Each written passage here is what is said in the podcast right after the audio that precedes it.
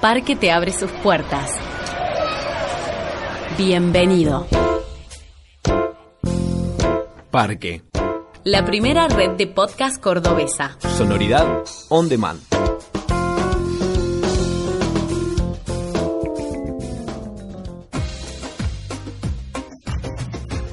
El ovario anarco. Un servicio de igualdad para la sociedad contemporánea. Bienvenidos a todas, a todos, a todis una vez más a este nuevo episodio de podcast del Ovario Narco, un ciclo de podcast que forma parte de una hermosa red que se llama Parque FM.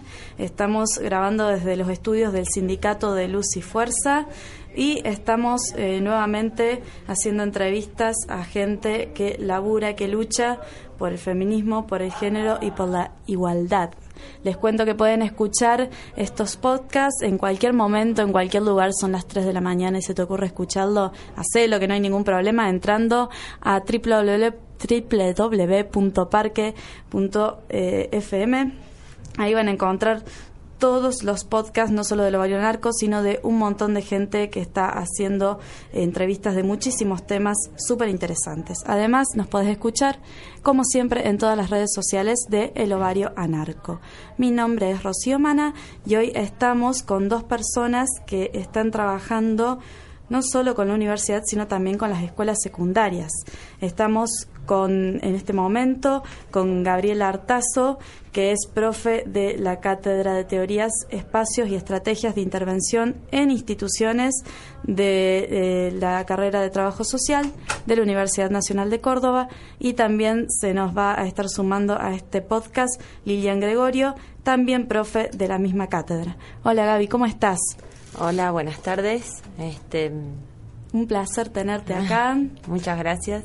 Eh, ya estuvimos hablando con las chicas eh, en el ovario narco y como es un tema súper interesante, queríamos que nos cuenten un poco para la gente que todavía no ha sentido hablar de, de este proyecto, qué es la Universidad Escucha a las Escuelas. Bueno, el programa La Universidad Escucha a las Escuelas es una iniciativa de la cátedra en un intento de poder integrar las tres patas o las tres funciones que en teoría debería cumplir cualquier espacio académico universitario, que es formación, o sea, docencia, investigación y extensión. El, bueno, la docencia es algo que hacemos como parte de nuestro labor ahí en la universidad. La cátedra cuenta con un equipo de investigación también donde se trabajan diversos temas, entre esos educación sexual integral y a su vez eh, de extensión, que es el programa La Universidad Escucha a las Escuelas, con el que los alumnos de la carrera de trabajo social hacen sus prácticas eh, institucionales y a su vez tratamos de darle respuesta a la, a la multiplicidad de demandas que tienen los espacios educativos en torno a una cantidad de nuevas normativas que han surgido en estos últimos 12 años en relación a la agremiación juvenil, la educación sexual integral y la convivencia escolar. En lo que respecta a la educación sexual integral, eh, bueno, es una ley que se sanciona en el 2006 y contuvo, digamos, en su implementación una cantidad de, polémicas con las cuales también la cátedra fue trabajando y tratando de abordarlas desde el espacio de investigación, digamos. ¿Como cuáles? Eh, y algunas cuestiones que tienen que ver con polémicas por la diversidad cultural, religiosa, de credo, eh, criterios de gestión desde los espacios directivos y de hecho la titular de cátedra desarrolló su tesis doctoral en torno a la implementación de la, de la ley de educación sexual integral en las escuelas eh, como parte, digamos, de, su trabajo de, investigación dentro de la cátedra. Eh, pero bueno, es todo depende de, cómo se interprete la, norma y la impronta que cada espacio educativo tenga en torno a eso. Entonces ustedes están trabajando eh, con la ley básicamente eh, desde 2006, pero el programa ya tiene un par de años más. Sí, el programa tiene más o menos la misma cantidad. E inició unos años antes eh, que la que la sanción de la ley de educación integral, de la ley de sexualidad integral. y bueno, fue mutando el programa, digamos, pero nació como una respuesta al, a, por ahí a la retirada que hubo desde, del Estado en los años 90 con la llegada del neoliberalismo y las escuelas se vieron como un poco dinamitadas por la cuestión social y un montón de atravesamientos que excedían lo curricular.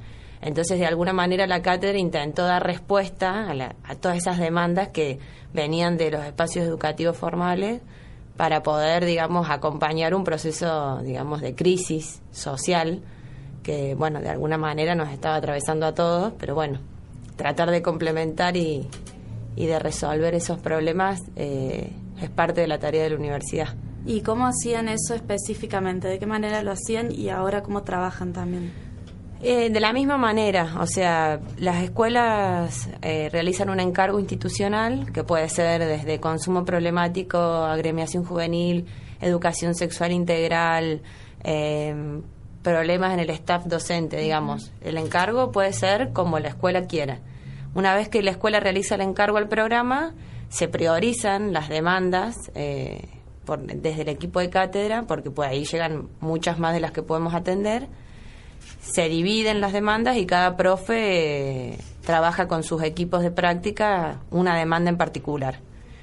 Esa, esa demanda que llega en forma de encargo es el primer acercamiento que tienen los alumnos a la escuela y a partir de eso se empieza a construir la demanda porque por ahí yo puedo ver que el problema es A, pero en realidad la mirada de un agente externo lo que permite es volver a construir el problema A y hacerlo más complejo, que sea un A más B, y pensar cómo nos interpela esa demanda a toda la institución.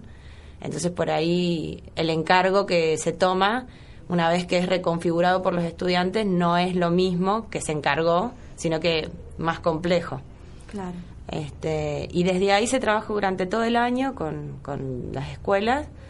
Desde los equipos de práctica nosotros hacemos la supervisión de los alumnos y, a partir de esa supervisión vamos evaluando, bueno, un plan de trabajo, posibles devoluciones intermedias hasta llegar a la instancia final en donde hacemos un informe y la escuela se va con, o sea, o con líneas de acción a trabajar a futuro o bien este con alguna, si no, si no lo desean, digamos, que suele pasar también, decir, bueno, eh, esto es lo que pudimos ver durante este año y finalizamos la intervención. Después la escuela puede seguir demandando eh, sistemáticamente, o sea, durante tres años la misma escuela puede trabajar un encargo, después al otro año otro y al otro año otro, digamos. Eh, estos eh, trabajos se hacen en escuelas secundarias y públicas. En escuelas primarias, secundarias y por lo general públicas. Lo que no quita que no podamos evaluar otro tipo de, encargos si vienen desde otros ámbitos, pero por lo general son públicas y primarias o secundarias. ¿Y cuántas escuelas aproximadamente pueden estar presentándose a lo largo de un año? por ejemplo? ¿Puede, ¿Suele variar mucho o es...? Y por lo menos eh, 20 escuelas. Eh, tenemos una matrícula de cada profe más o menos entre 30 y 40 alumnos. Eh, se dividen en 5 o 6 y ponerle que sean 5 demandas por 4 profes que somos, 20 escuelas son las con las que se trabaja por año más eh, hacemos algunos talleres temáticos durante el año en donde participan los referentes de las escuelas. Entonces, si hacemos un taller de educación sexual integral, se los invita a la universidad para que puedan asistir y se les certifica la, capacitación y demás. Y lo mismo con los chicos que, asisten a la escuela. Y esto todo es, eh, revista el carácter de extensión, digamos. Es lo que brindamos como servicio a la comunidad. Y esto en el marco de, eh, bueno, ahora enmarcado por la ley de educación sexual integral, que me gustaría que nos expliques para la gente que por ahí no lo tiene bien en claro, cuáles son por ahí los puntos más importantes que trata esta ley. Eh, digamos, el espíritu de la ley eh, radica básicamente en entender que la sexualidad humana es parte de una de las tantas esferas de la, de la existencia vital y social de cualquier ser humano y por lo tanto está atravesada de diversos dispositivos de poder, ¿no? que eh, comunicacionales, eh, de sentido común, propio de la reproducción de la vida cotidiana de, de, cada sujeto.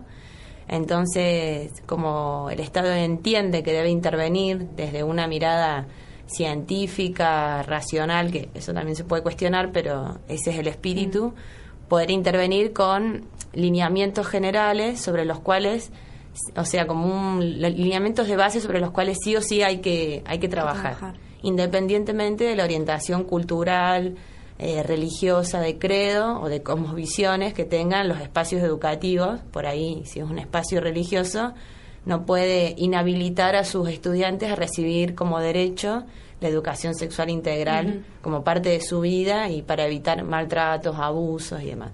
Ese es el espíritu general de la ley y fue, digamos, sancionada en el marco de una cantidad de debates que se dieron entre los actores de mayor peso, ONG, escuelas y eh, iglesia, supongo yo que católica mayormente, lo que no quita que hay también una activa participación de parte de las iglesias evangélicas en los temas que atañen a la sexualidad humana. Entonces, lo que plantea la ley es decir, bueno, de este piso no nos movemos, o sea, estos son contenidos que sí o sí tienen que estar, independientemente de lo que vos puedas creer sobre la sexualidad o en el lugar que lo ubiques. Pero, digamos, es como también establecer un control hacia otros actores que por ahí negaban ese espacio educativo para los chicos. Sí, y que por ahí también se, se malinterpreta, porque por ahí mucha gente, referentes y demás pueden decir, pero una ley de educación sexual van a hablar de los chicos sobre sexo, sobre relaciones sexuales y es mucho más que eso. Por ahí eh, no se limita en su visión a, a, una pata de todo lo que puede ser de educación sexual integral. Sí, tiene que ver con las decisiones que los chicos y chicas pueden tomar en torno a su cuerpo, la soberanía sobre esas decisiones, eh, entender que si hay algún tema referido a la sexualidad y no se están sintiendo cómodos, pueden tienen canales con quien hablarlos, donde denunciarlos. Y además que a los docentes les habilita un lenguaje, digamos, que excede sus, por ahí sus nociones eh, o sus prenociones en, acerca del tema que por ahí están teñidas de sus valoraciones morales, es decir, sus, pudiendo correrse de ese lugar, decir, bueno, yo trabajo esto con los chicos porque por ley debo hacerlo y es su derecho conocerlos, digamos. Eh, ese es como el espíritu general de, de la ley, más allá de, de por ahí las eh, las realidades institucionales de cada escuela. Bueno, Gaby, yo también te quería preguntar, por ahí, vos cómo, qué, cuál es tu percepción eh, del trabajo que están haciendo con las escuelas como docente universitaria, pero también como eh, una persona que está obviamente muy interesada en el tema y que realmente busca lograr un cambio en esto, ¿no?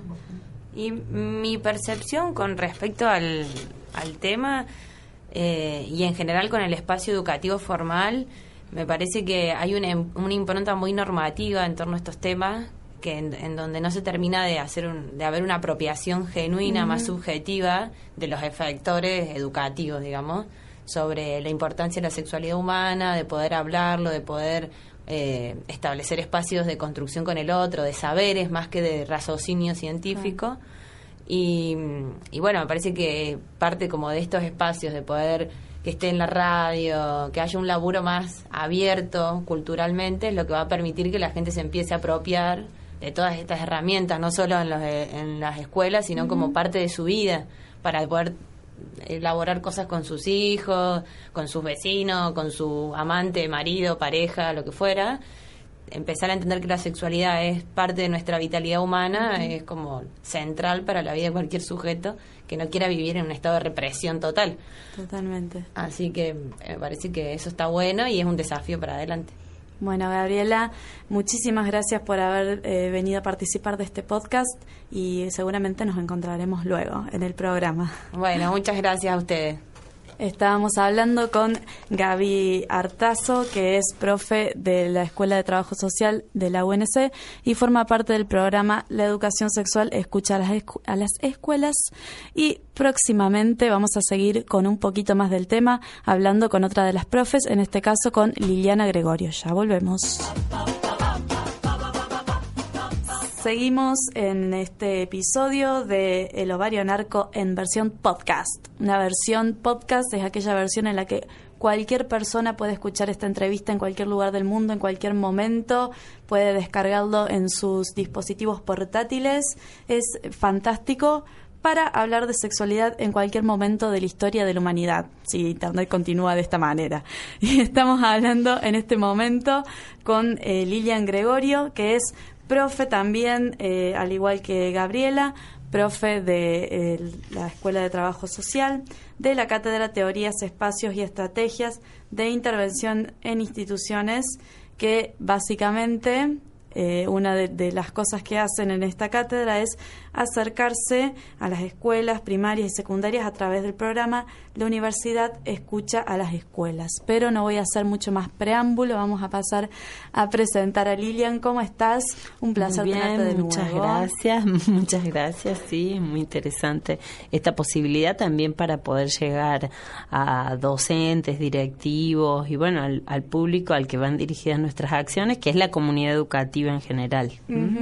Ya hablamos con Gaby de los lineamientos principales de la Ley de Educación Sexual Integral que ha sido sancionada en, el 2006 y bueno, cómo se va avanzando un poquito con este tema. Y también eh, queríamos hablar de que no solo que se va avanzando, sino también lo que cuesta lograrlo, porque es una, no es una cosa muy fácil.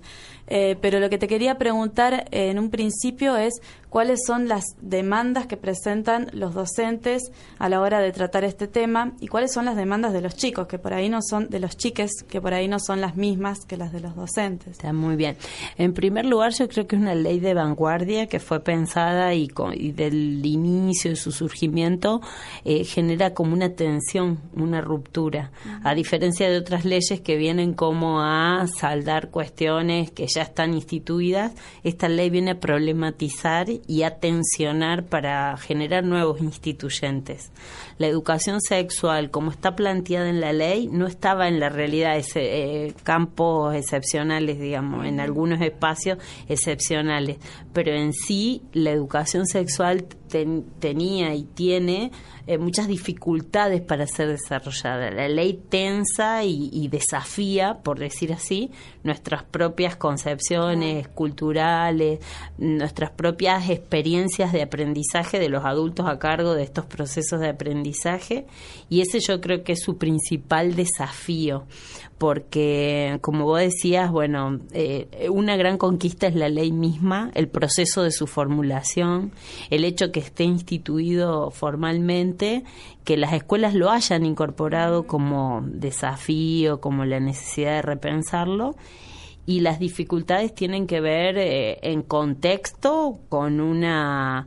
Em, digamos, con unas, eh, un paradigma sociocultural que por ahí la sexualidad sigue siendo un tabú, que la sexualidad sigue siendo algo de lo que se prefiere no hablar, de que no se reconocen determinados aspectos de la no se vive la sexualidad con libertad y con respeto y por lo tanto eso obstaculiza que los procesos de aprendizaje sean digamos posibles y, y en el sentido que debe ser la educación. Hay una coraza súper grande ahí y difícil de atravesar con todo lo que tiene que ver con sexualidad por toda la sociedad en general, más chicos, más grandes, y ahí entran un montón de cosas y por ahí debe ser muy difícil para ustedes tratar de romper con eso, no solo con los, con los chiques, sino también con eh, directives, eh, docentes y demás. Exacto. Creo que el bisturí adecuado es la educación. O sea, creo que la forma correcta de poder romper esa coraza tiene que ver con la educación, tiene que ver con la posibilidad de problematizar, de pensar, porque para los educadores también es pensarse y ese es el otro desafío, digamos, ¿no? Eh, enseñamos como aprendemos. Y mientras enseñamos aprendemos, pero también es cierto que hay cosas que aprendimos que están muy fuertes en nosotros. Y romper nuestros propios procesos de aprendizaje y de socialización, porque la sexualidad inicia en la, en la socialización primaria, es decir, desde muy pequeño. Eso que está instituido en nosotros nosotros digo yo me posiciono como dentro de los educadores, imagínate hacer esas rupturas para poder generar procesos más eh, genuinos, más, ah, más amigables, sin tanta carga de represión, de las cosas no dichas, de, de prejuicios, de componentes incluso religiosos, morales y todo a los, a los chicos. O sea, es muy difícil que poder hacer esa ruptura con otros cuando no lo hiciste primero en vos mismo. Cuando no tomaste conciencia tampoco. de lo que te Exacto. está Y sabes que la, la educación, la socialización inicial es muy fuerte, la educación recibida está instituida en nosotros y esa ruptura tiene que ser, es posible, pero tiene que tener un ejercicio de problematización, de reflexión constante. Claro. Porque en cuanto menos nos descuidamos, salta lo aprendido, lo que tenemos que así, Desde- desde la lo cuna. dado. Exacto. Entonces, hay muchas cuestiones de exclusión, de no respeto de las diferencias, de aceptación de las opciones sexuales. Hay un montón de cosas que no las tenemos los educadores problematizadas. Entonces, luego, educar en esa materia, entonces es más fácil eh, obviarlo, pasarlo por alto, hacer como el saludito a la bandera, hacer de cuenta que lo hacemos pero no lo hacemos. Es más fácil dar una charla, buscar un médico del dispensario que dé una charla y ya cumplimos. Claro. Y no asumir lo, lo central, lo, lo sensible, lo, lo realmente interesante que también es para los estudiantes, ¿no? Porque es muy muy interesante para los estudiantes asumir esto como una transversalidad, ¿no? Como una charla. Claro, todavía no está dado esto de dar, eh, de incluir la educación sexual no solo en una materia que se llame educación sexual o en, lo de- en la materia de biología, sino en todo el programa educativo Claro. en general. Eh, esto que decíamos como una de las dificultades también tienen que ver las dificultades institucionales. Las escuelas en muchos casos asumen que, as- eh, que desarrollar la educación sexual es asignarle a un profe la responsabilidad. Es como que mm, ahí ya en esa persona recae, bueno, organiza una charla, ve qué hace, le manda, hace un PowerPoint, le manda algo a los chicos, no sé, algo así. Cuando en realidad esto es una transversalidad, una problematización de toda la, de toda la institución, en el respeto, en la escucha del otro, en un diálogo que hay que abrir en relación a determinados temas, pero que hay que animarse a hablarlos. Entonces, la ruptura es mucho más profunda y eso lo hace integral, eso lo hace eh, como la sexualidad humana, como una dimensión de nuestras vidas y no como una cosa que se puede resolver. Eh, eh, como, como un recorte, Claro. digamos, ¿no? Se resuelve en sí mismo, no, no es en sí mismo, es transversal. Tiene que ver con toda la forma en que nos vinculamos, nos desarrollamos, en escuchar, sobre todo yo pienso en el respeto también de cada uno, de las diferencias. No es que los chicos no saben nada Claro. y hay que enseñarles, no, no se trata de eso. Esta es una educación que requiere problematizar quién es cada uno y hace encararlo como algo mucho más profundo, digamos. Tiene Y- que ver con el respeto, tiene que ver con valores muy fuertes. Y en cuanto a eso, cuando te encontrás con los chicos, ¿qué es lo que sentís que ellos demandan o de qué quieren hablar o qué quieren hacer? En general los chicos eh, demandan espacios para reflexionar. Eso es súper interesante. En experiencias, por lo menos que yo conozco, incluso de una tesis que se está probando en estos días, que está presentando la tesista, una colega, por supuesto, ya en estos días, eh, se ha formado un grupo de promotores. Eh, Esas experiencias son las más ricas, pero ¿por qué? Porque les dan a los chicos la posibilidad, primero, de reflexionarse y después de actuar como replicadores con sus compañeros en los ámbitos que pueden construir y también levantando banderas como tienen que como son eh, esto el respeto de la palabra el respeto de sus opciones el respeto de lo que de cómo entienden ellos el mundo y todo porque no no no está dado el tema de la sexualidad no es que ya está resuelto Claro. es una construcción en la que los jóvenes son parte, no son solo reci- recibidores, por decirte, o sea, o, o no se puede dar una educación que, que, que tenga ya establecido determinado contenido y se lo vuelque. Se trata de educar, de enseñar, pero también se trata de reflexionar juntos.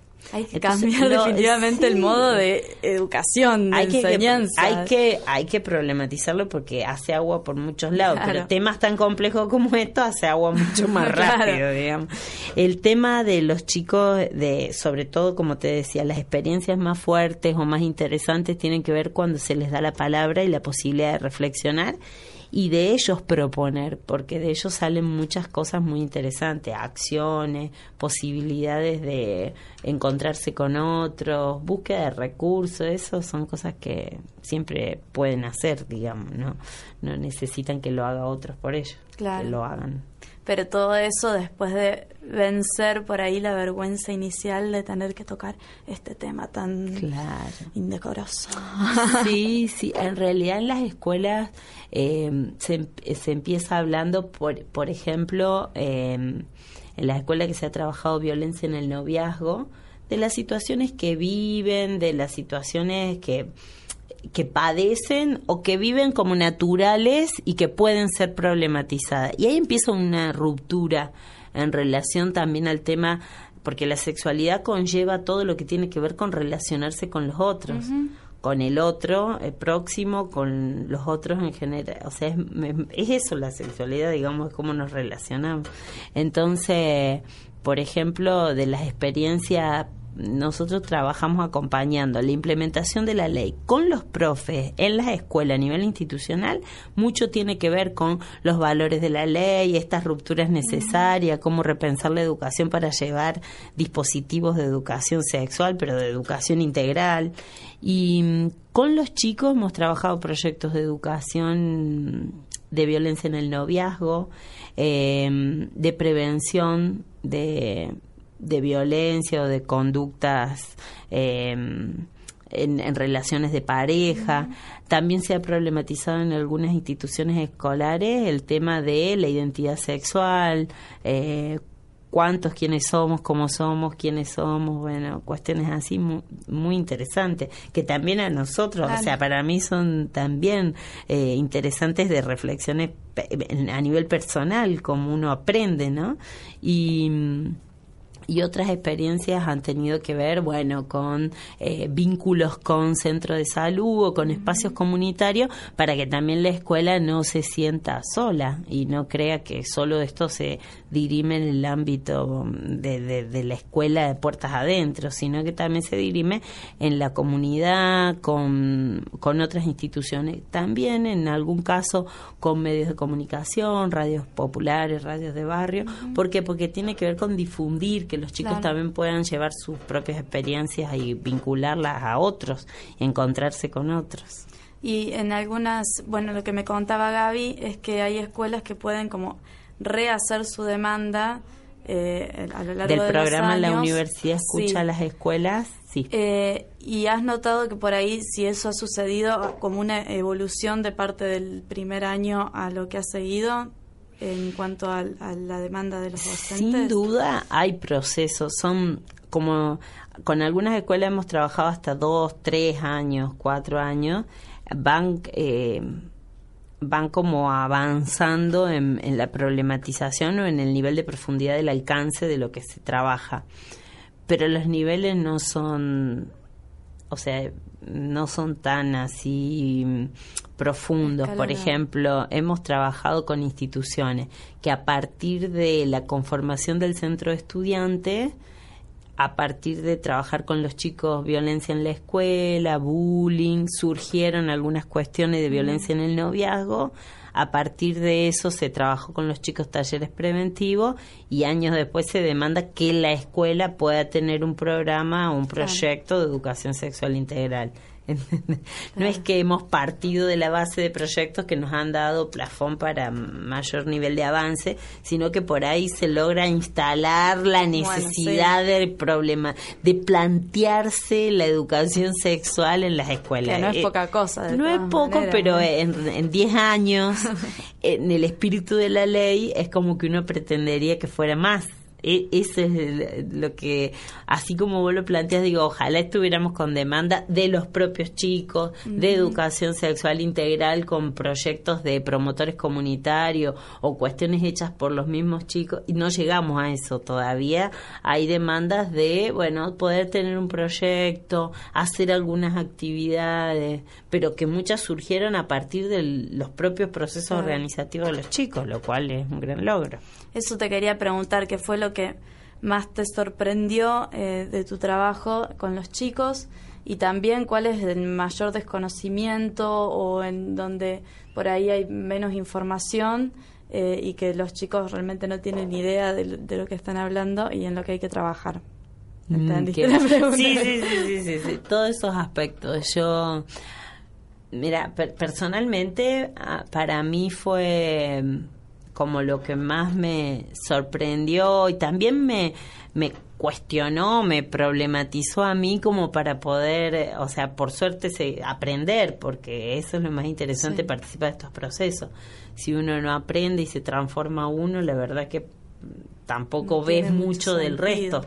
O sea, no ves lo del resto. Si vos no te transformás, no ves la transformación o no ves los cambios, no ves las cosas mm. que pueden estar pasando.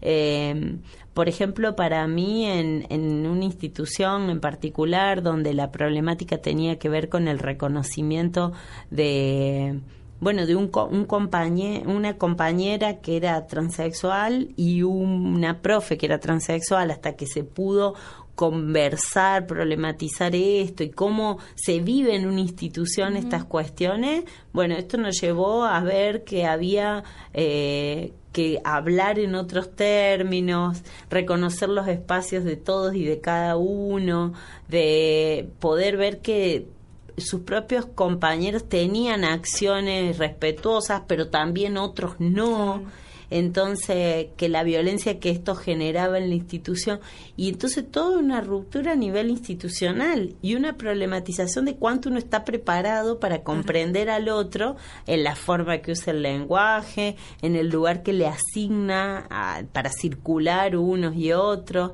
en el respeto de todo eso, bueno, a mí me pareció como sorprendente por decirte como proceso de reconocimiento, bueno, esto mismo pasará seguramente en los barrios, puede pasar en la familia, en todas las instituciones, pero en la institución escolar, que es una institución bastante eh, rígida desde que fue constituida hasta hoy y sus formatos cambian muy poco, pensar y repensarse cuántos baños, quién usa el baño, dónde se ubica cada uno, desde donde cada uno quiere, qué, le, qué nos permitimos, qué quiero yo, qué querés vos, cómo nos parece. Es súper interesante, son procesos de rupturas profundas en todo, en las visiones y en la práctica, porque la práctica tiene que ver con las representaciones también.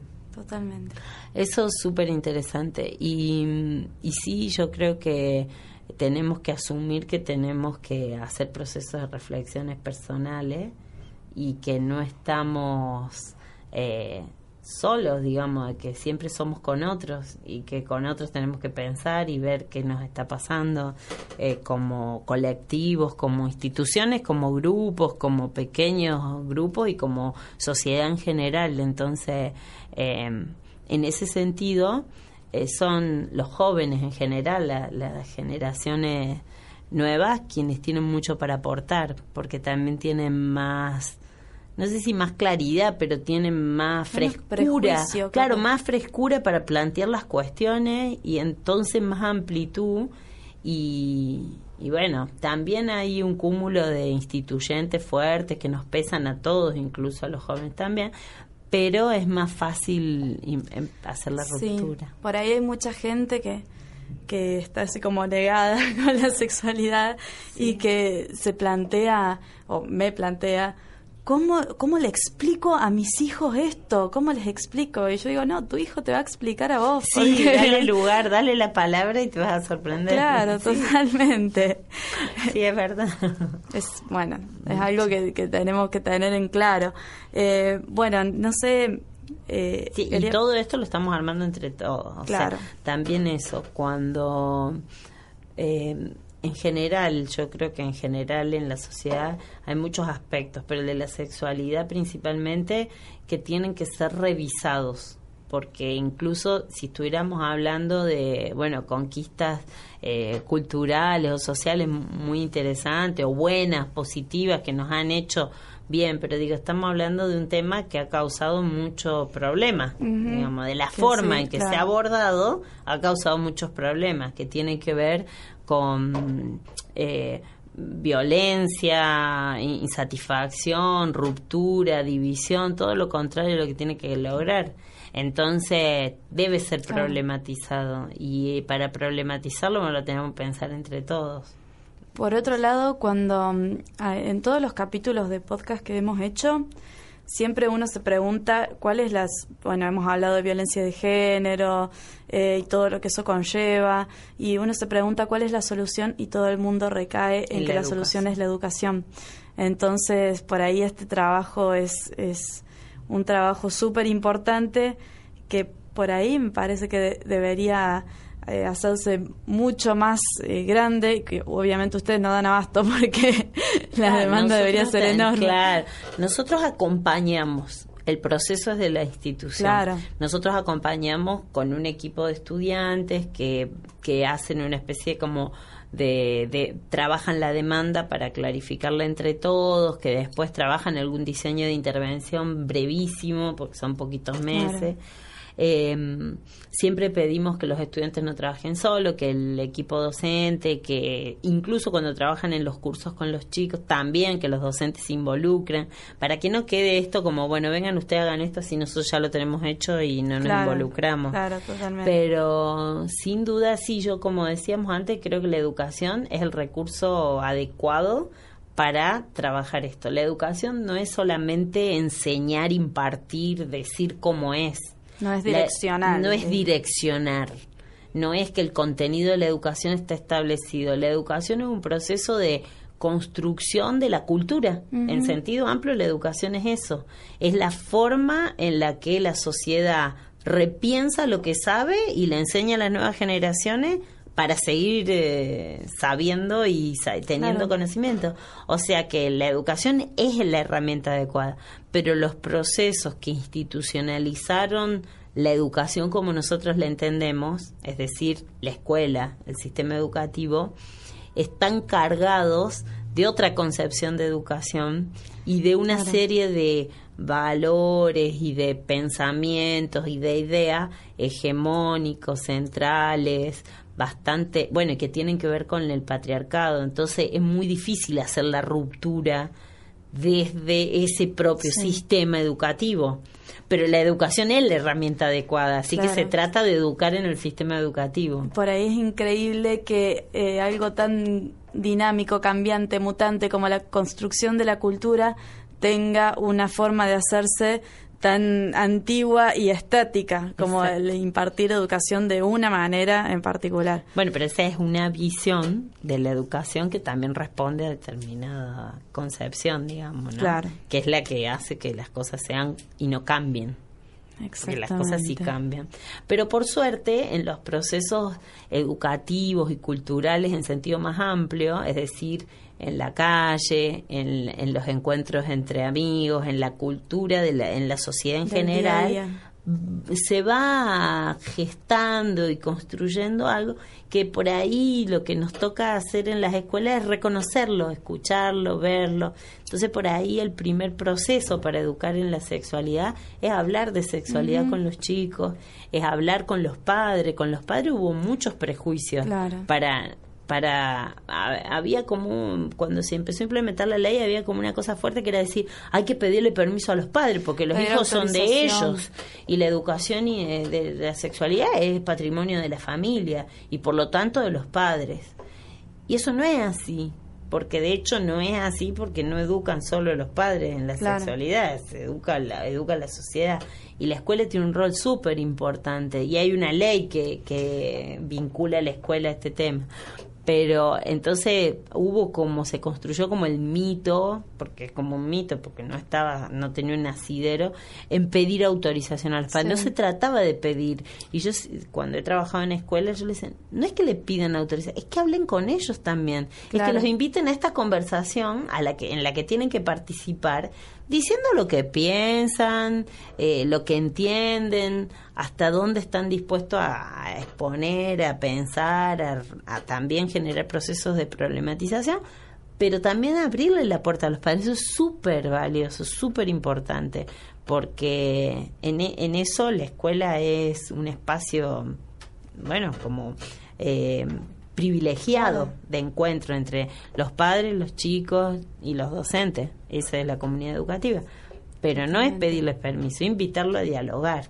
Claro. al encuentro, a pensar. Y también de esa manera se, cam o se, se haga, se plante una duda no solo en los chicos, sino también en los padres y ahí abarcamos a toda la familia. Sí, y romper un poco también lo que, o sea, poner un poco también de lo que se está viviendo en las familias, que seguramente Claro, también se vive y que y que pasan cosas que a lo mejor no se dicen, no se comunican y, y tiene que ver con esto de lo que reprimimos, de no vivir en libertad, empezar a hablar, a decir, a permitirnos, a escucharnos. Eso yo creo que es la base de poder hacer posible una educación sexual integral en las escuelas. Es que la comunidad en torno al tema pueda hablarlo. Exactamente. Y los padres sí son claves. Los padres, los chicos y también, por supuesto, los docentes. O sea, todo, nadie puede ser excluido de esto. Todo, toda la sociedad No, en general. en general. No, no cambiamos nada. Bueno, Lilian, como siempre, súper interesante hablar Sí, con vos, hablar de este tema. Así que te agradecemos muchísimo que hayas, que te hayas acercado nuevamente. Eh, para nosotros es eh, genial siempre hablar con vos. Bueno, Muchas muchísimas gracias. gracias. La verdad que es un espacio muy rico, muy nutritivo y de, de intercambios. O sea, también eh, ustedes hacen aportes muy valiosos para que esto sea posible, digamos, ¿no? Y vamos, que continuamos aprendiendo juntos. Vamos juntos y, y, y se- seguir apostando fuerte. Muchas gracias. No, En este capítulo de El Ovario Narco en Parque FM estuvimos hablando con Lilian y Gabriela, profesoras de la Cátedra Teorías, Espacios y Estrategias de Intervención en Instituciones de Trabajo Social de la Universidad Nacional de Córdoba. Y este capítulo ya se está cerrando, pero como siempre nos volvemos a encontrar por allá en la nube, en donde sea, en las redes de Parque, en las redes del Ovario Narco, hasta el momento que ustedes quieran por lo pronto semanalmente, luego para siempre, y nos encontraremos nuevamente en un nuevo capítulo de El Ovario Narco. Seguimos eh, grabando desde los estudios del Sindicato Regional de Luz y Fuerza.